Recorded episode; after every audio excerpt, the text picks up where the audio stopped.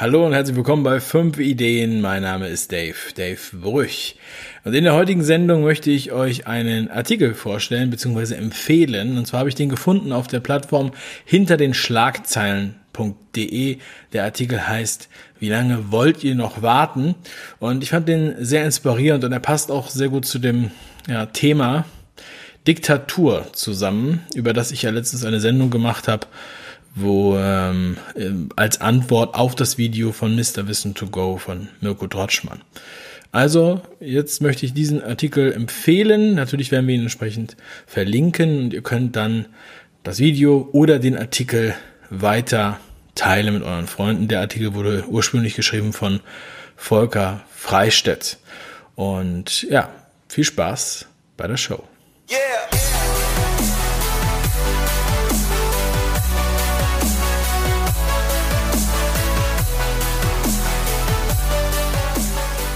Wie lange wollt ihr noch warten?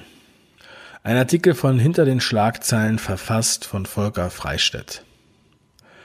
Veröffentlicht am 17. September 2020.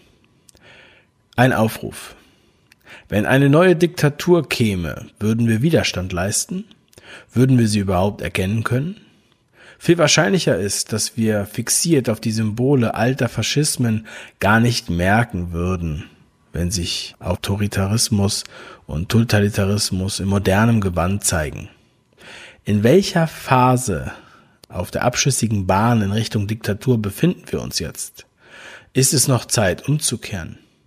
Wenn ja, welche Qualitäten bräuchten wir, um die Menschen zu sein, auf die künftige Generation stolz sein und an denen sie sich orientieren könnten?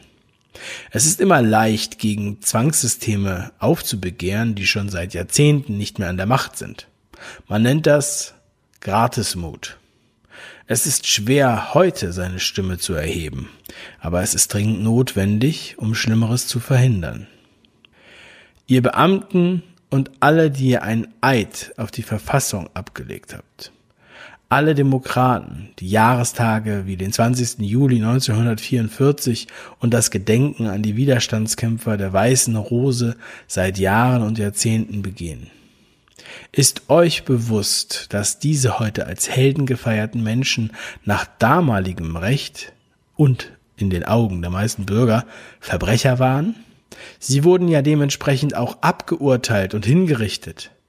Jetzt, mit langem zeitlichen Abstand, ist es leicht, das damalige faschistische Regime zu verdammen, wie auch die spätere Unterdrückung in der DDR. Manchmal denke ich, dass die meisten meiner Mitmenschen erwarten, einen neuen Faschismus daran zu erkennen, dass er wie der aussieht, den sie aus dem Geschichtsunterricht kennen.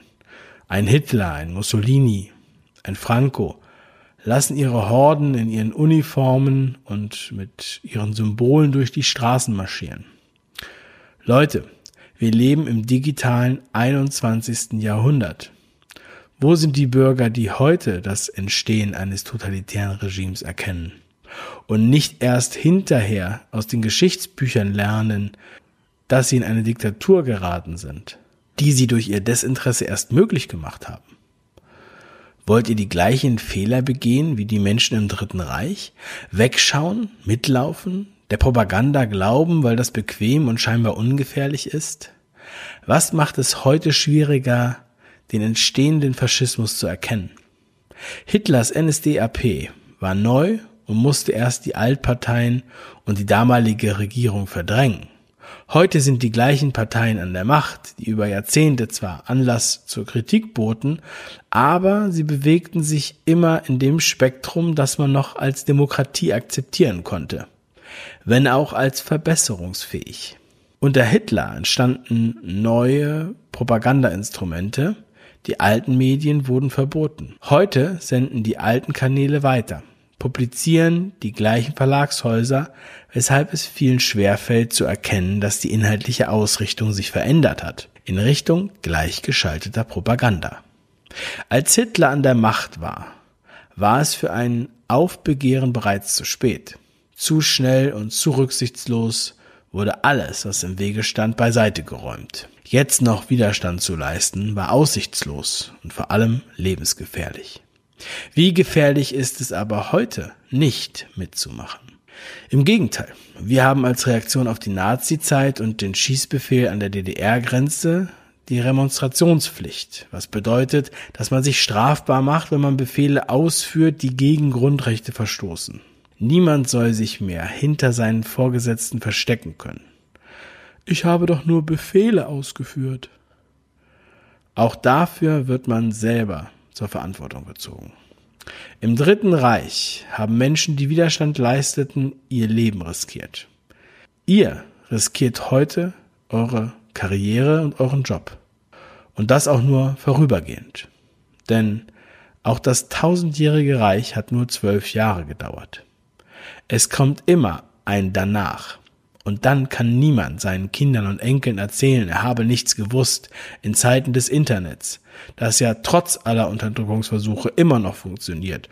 Und vor keinem Gericht wird man sich damit entschulden können, dass man nur Verordnungen ausgeführt hat. Schaut jeden Tag in den Spiegel und fragt euer Gewissen, ob ihr mit dem, was ihr tut, glücklich seid. Werdet selber zu Alltagshelden von heute, damit es nicht wieder Gedenktage geben wird für Menschen, die sich opfern mussten, weil ihr euch zu lange weggeduckt habt. Das wünscht sich ein besorgter Mitbürger. Ja, das war der Artikel Wie lange wollt ihr noch warten von der Plattform hinter den Schlagzeilen von Volker Freistedt geschrieben. Wie lange wollt ihr noch warten, diesen Artikel zu teilen, dieses Video zu teilen? Schickt es an eure Freunde. Wir möchten nicht in einer Diktatur leben. Wir sollten jetzt handeln, bevor wir nur noch schweigen dürfen und können.